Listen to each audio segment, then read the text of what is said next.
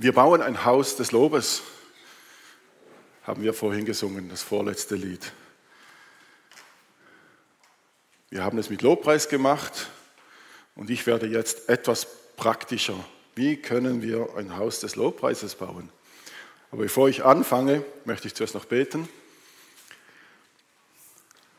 Vater, ich will dir danken, dass du gegenwärtig bist, dass du in dem Haus, das wir bauen, auch es krumm, schief, wackelig und nicht im Lot ist, du willst da wohnen, denn wir sind da, weil du willst mit uns zusammen sein. Ich bitte um deine Gegenwart, um deine Kraft, denn wo du nicht baust, ist alles Bauen umsonst. Amen. Meine Frau und ich waren vor fünf Wochen in Sommeri, das ist im Unterwallis, und wir haben dort die Abtei besucht.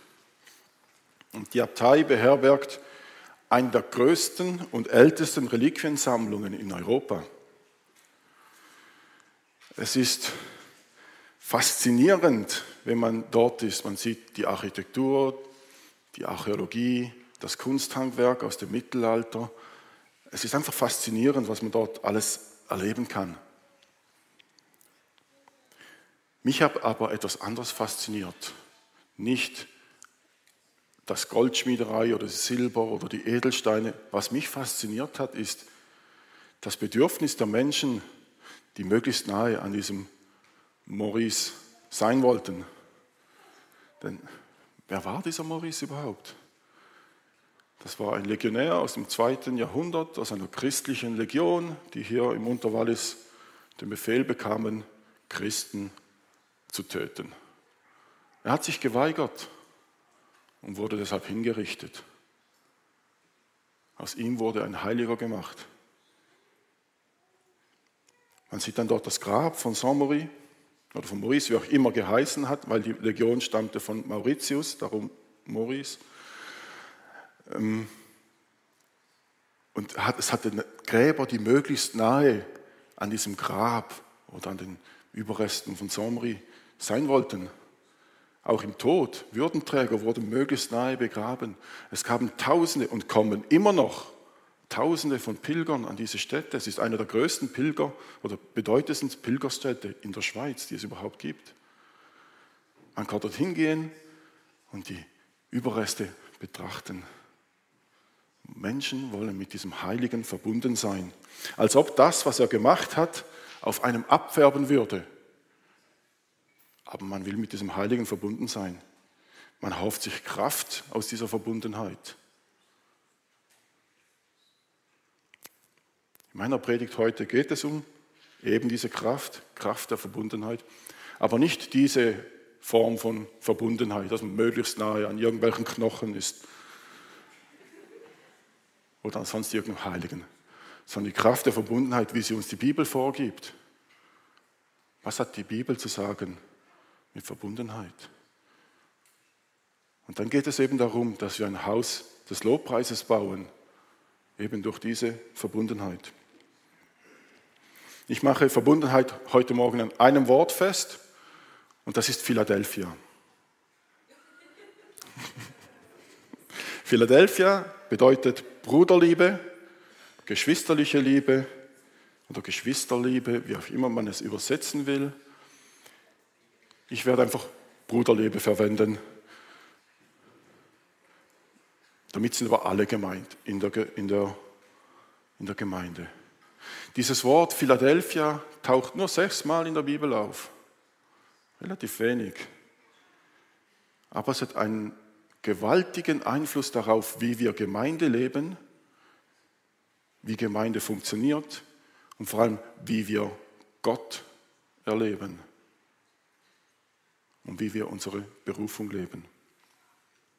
Wer kein erfolgloses und träges Leben führen will, wer stattdessen Gott erkennen und Gottes Kraft erfahren will, für den führt kein Weg an der Bruderliebe vorbei. Bruderliebe bedeutet, dass wir zum Handeln aufgerufen sind, zum Bauen. Die Gemeinde will gebaut werden.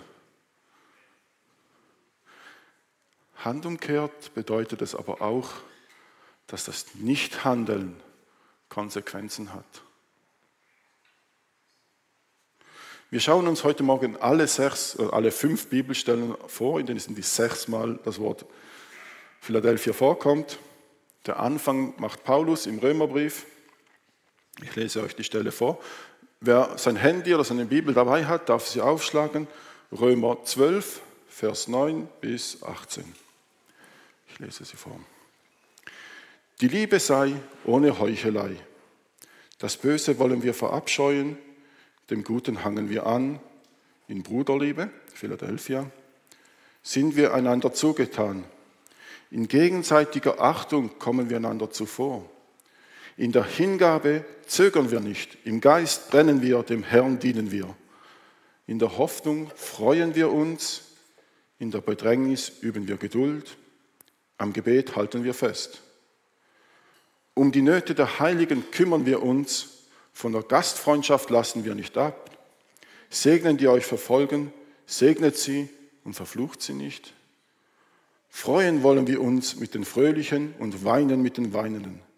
Seid allen gegenüber gleichgesinnt, richtet euren Sinn nicht auf Hohes, seid vielmehr dem Geringen zugetan, haltet euch selbst nicht für klug, vergeltet niemandem Böses mit Bösem, seid allen Menschen gegenüber auf Gutes bedacht, wenn möglich, soweit es in eurer Macht steht, haltet Frieden mit allen Menschen.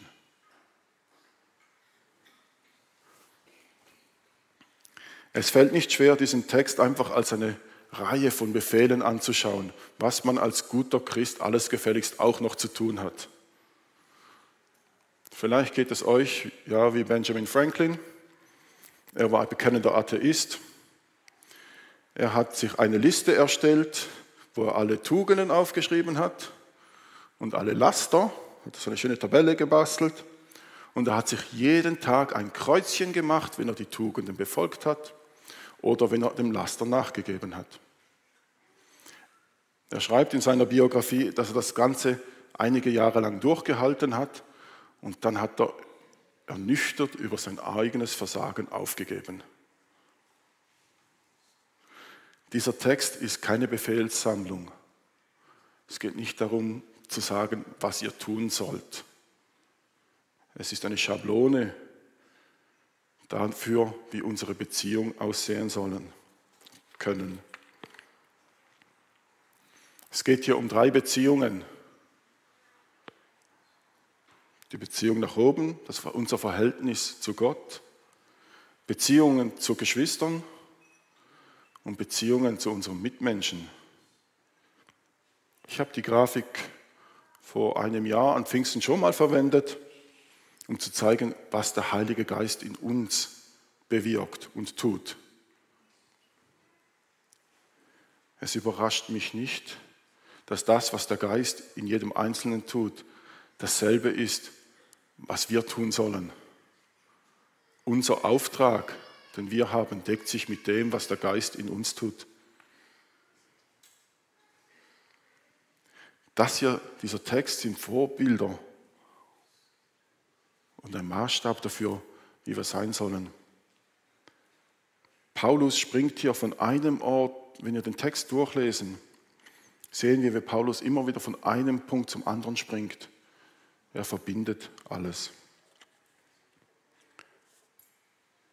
Aber wenn ihr jetzt denkt, wenn euch das Ganze nicht passt, ich habe vor kurzem mal ein Video gesehen von einem Kleinkind, das hat mit diesem Kinderspielzeug gesehen, das kennt ihr vielleicht, so eine kleine Box. Es hat so einen Holzdeckel drauf mit verschiedenen Löchern, rund und quadratisch und Mond und ein Stern. Und es hat passende Klötzchen, das muss das, dann die richtigen Klötzchen in das richtige Loch rein tun. Kennt ihr, kennt ihr sicher auch schon mal gesehen. In dem Video hat dieses kleine Kind versucht, einen, ein Quadrat in das runde Loch reinzuquetschen und es ging einfach nicht. Irgendwann war es frustriert, hat den Deckel abgehoben, den Klotz reingeschmissen, Deckel zu. Okay. So kriegt man das Quadratische auch ins Runde. He? Vielleicht geht es euch genauso. Ihr seht diese Schablone, wie Beziehungen aussehen sollen, und ihr denkt, da passe ich nicht rein. Ich bin ein Klotz, der ins Loch soll. Das passt nicht. Verzweifelt, hebt den Deckel auf, schmeißt alles hin, Deckel zu, okay. Aber es geht hier nicht darum, dass wir gleichförmig und gleich sind, dass wir alle gleich werden. Familienideal, Haus, Kinder, Hund, zwei Autos, brav, angepasst. Es geht nicht darum. Es geht zur Liebe, zu Gott, zur Bruderliebe und eine Hingabe an die Menschen um uns herum. Wenn ihr Zeit habt, lest diesen Text noch einmal, geht ihn durch und schaut, wo Paulus von der Beziehung zwischen den Geschwistern spricht, wo Paulus zwischen der Beziehung zwischen Mensch und Gott spricht, wo Paulus zwischen Beziehung zu denjenigen außerhalb der Gemeinde spricht und wie er zwischen den Einzelnen hin und her spricht. Paulus macht dies bewusst, um zu zeigen, die drei gehören zusammen, die kann man nicht trennen. Liebe zu Gott, Liebe zu den Geschwistern und Liebe zu der Welt, Hingabe an die Welt, die gehören zusammen. Das eine geht nicht ohne das andere. Wir können uns nicht Gott hingeben und für den Herrn brennen, wenn wir uns nicht in gegenseitiger Achtung zuvorkommen, uns um die Nöte der Heiligen kümmern uns segnen, die uns verfolgen. Das Schlagwort hier ist Verbundenheit. Wie sind wir mit Gott verbunden? Wie sind wir mit den Geschwistern in der Gemeinde verbunden? Und wie sind wir den Menschen außerhalb der Gemeinde verbunden? Paulus greift dieses Thema nochmals auf im 1. Thessalonicher 4, Vers 9. Folgende. Über die Bruderliebe, Philadelphia, brauche ich euch nicht zu schreiben. Gott selbst hat euch gelehrt, einander zu lieben. Und ihr tut das ja auch allen gegenüber, die zur Gemeinde gehören, in ganz Makedonien.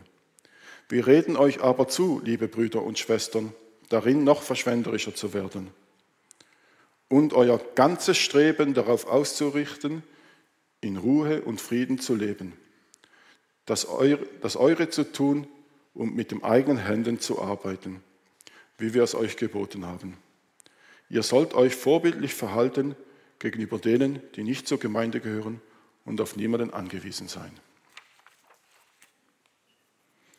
In diesem Text kommen nur zwei Vektoren vor.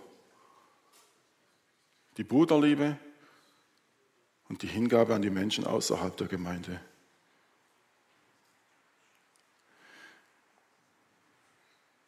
Es ist ein Anspruch an uns, ein vorbildliches Leben zu führen, damit wir ein Zeugnis sind für diejenigen, die nicht zur Gemeinde gehören. Generationen von Christen haben diese Verse genommen und zu, zu, das so interpretiert, einen anständigen Beruf, Beruf zu erlernen, ein bürgerliches Leben zu führen, brav und unauffällig zu sein, um ja keinen Anstoß zu erregen. Sicher auch kann man mitlesen, aber es ist zu einfach. Es wird dem, was Paulus hier vermitteln will, nicht gerecht.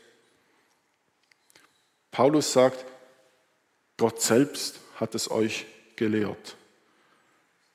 Und wenn man in den Text geht, schaut, geht verschwenderisch mit der Liebe um, nichts zurückhalten, mehr ausgeben, als man eigentlich hat, sein Streben darauf richten, ein vorbildliches Leben zu führen.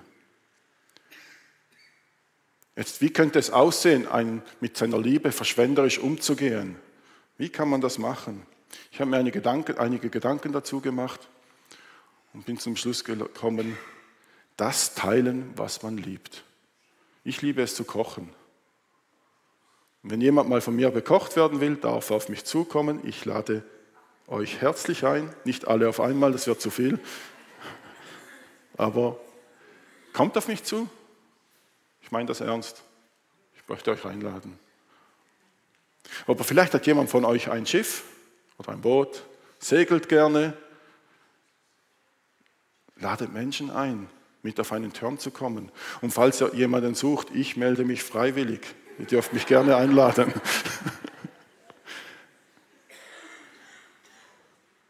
Aber schaut euch die Menschen um euch herum an. Ladet Menschen ein, teilt das, was euch gefällt. Oder vielleicht bastelt jemand gern oder ist ein Schreiner und sieht Bedürfnisse. Ein, irgendjemand hat einen kaputten Schrank. Baut einen neuen Schrank für ihn oder sie. Egal, ob es sich die Person leisten kann oder nicht. Helft einander mit dem, was ihr liebt. Teilt, was ihr liebt. Und mal ehrlich, wenn man teilt, was man liebt, wird es nicht wertvoller? Wird es nicht noch schöner? Plötzlich wird Römer 12 Realität. In gegenseitiger Achtung kommen wir einander zuvor. Um die Nöte der Heiligen kümmern wir uns. Von der Gastfreundschaft lassen wir nicht ab. Durch diese Dinge können wir Bruderliebe kultivieren, können wir Beziehungen wachsen lassen, wo vorher keine waren. Und so werden wir im Innern echt. Und nur wenn wir im Innern echt werden, können wir nach außen ein Vorbild sein. Nur so werden Menschen auf die Gemeinde schauen und sagen, die helfen einander. Die sind füreinander da. Das hat Einfluss auf eure Arbeit, auf eure Freizeit, auf euer Geschäft, auf eure Freundschaften. Es geht darum, diese Verbundenheit mit den Geschwistern zu kultivieren und gerecht und vorbildlich in der Welt unterwegs zu sein. Paulus hat noch eine dritte Stelle, oder wer auch immer Hebräerbrief geschrieben hat, im Hebräer 13. Die Bruderliebe, Philadelphia, soll bleiben. Vergesst die Gastfreundschaft nicht, denn durch sie haben einige, ohne es zu ahnen, Engel beherbergt. Denkt an die Gefangenen, als wäret ihr mitgefangen. Denkt an die Misshandelten, denn auch ihr lebt noch in euer irdischem Leib. Man könnte meinen, das richtet sich jetzt an die Menschen draußen, weil wie viele Gefängnis, wie viele Leute kennen wir, die im Gefängnis stecken? Wie viele Leute kennen wir, die vom Staat misshandelt, werden? Aber zur Zeit von Paulus war das Realität für Christen. Viele Christen waren im Gefängnis. Viele Christen wurden misshandelt von der Gesellschaft, vom Staat, verurteilt, hingerichtet, ausgepeitscht. Ich habe so Predigten zu diesen Versen gehört, die es als Anleitung brauchen für die Seelsorge. Sicher gerechtfertigt und sicher richtig. Aber nicht nur das. Hier geht es darum, denjenigen in unserer Gemeinde zu helfen, die in finanzieller Gefangenschaft stecken, die alleine nicht weiter wissen, die sich nicht, die leiden und die Hilfe brauchen. Vielleicht sollten wir aufhören zu fragen, wie geht's? Und vielleicht sollten wir fragen, wie kann ich helfen? Ehrliche Frage. Und dann müssen wir mutig genug sein, eine ehrliche Antwort zu geben. Weil das gehört noch dazu.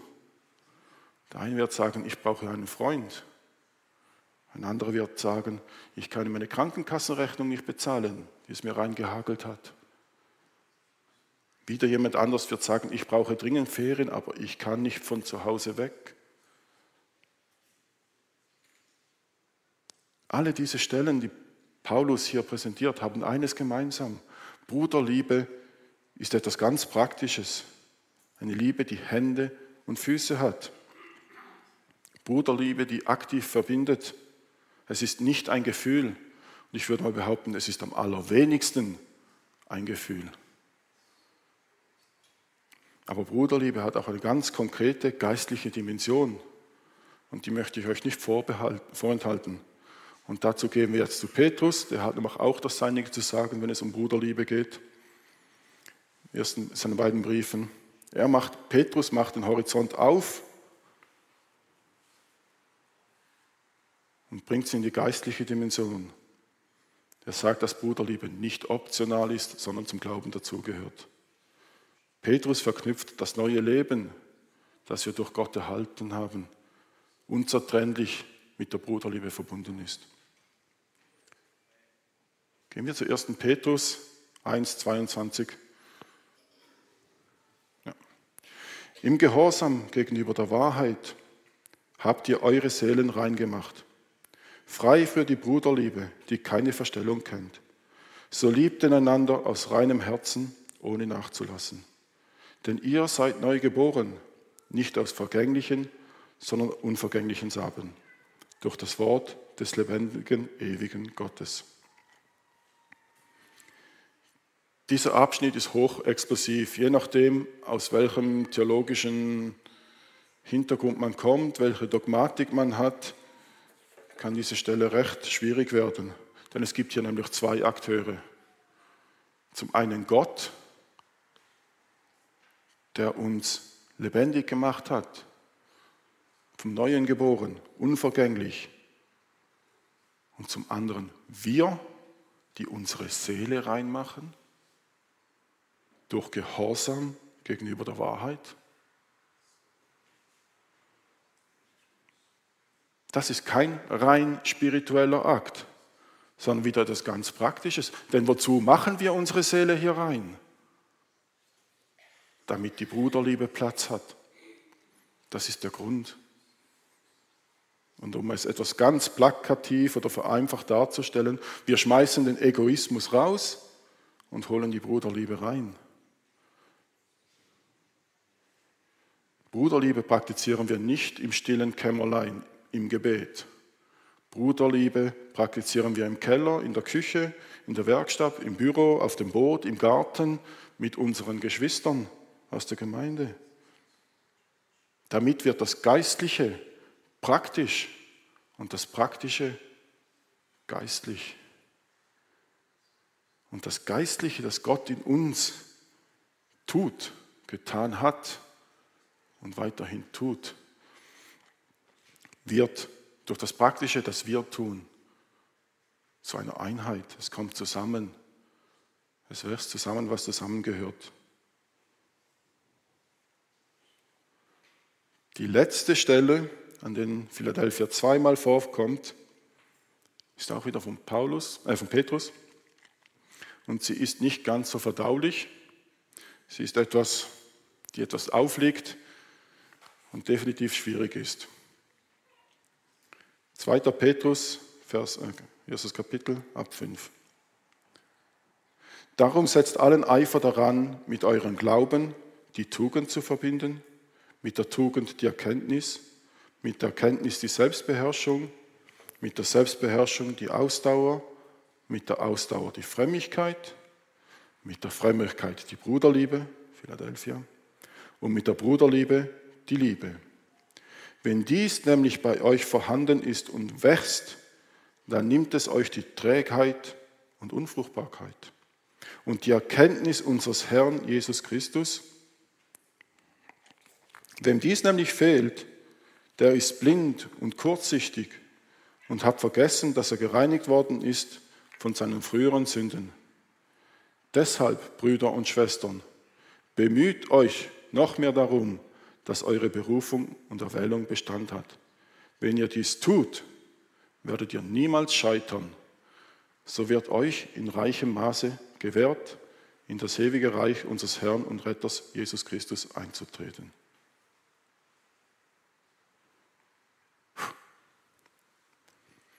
Wer also alles darin setzt, dies hier zu tun, wird voller Energie sein und Frucht bringen.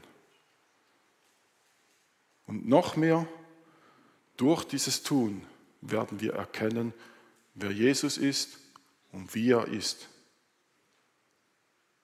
Und Petrus setzt einen obendrauf, wer dies nicht tut, der ist blind und kurzsichtig dafür, wer Jesus ist. Petrus sagt hier nichts weniger, als dass es von unserem Handeln abhängt, ob wir Frucht bringen und ob wir Jesus erkennen in unserem Leben. Das ist eine schwierige Aussage. Und vielen von uns liegt es jetzt quer in der Landschaft, denn Es ist doch eigentlich der Heilige Geist, der Frucht in mir bringt. Und Jesus gibt mir Gelingen und macht, was dem Handeln tut.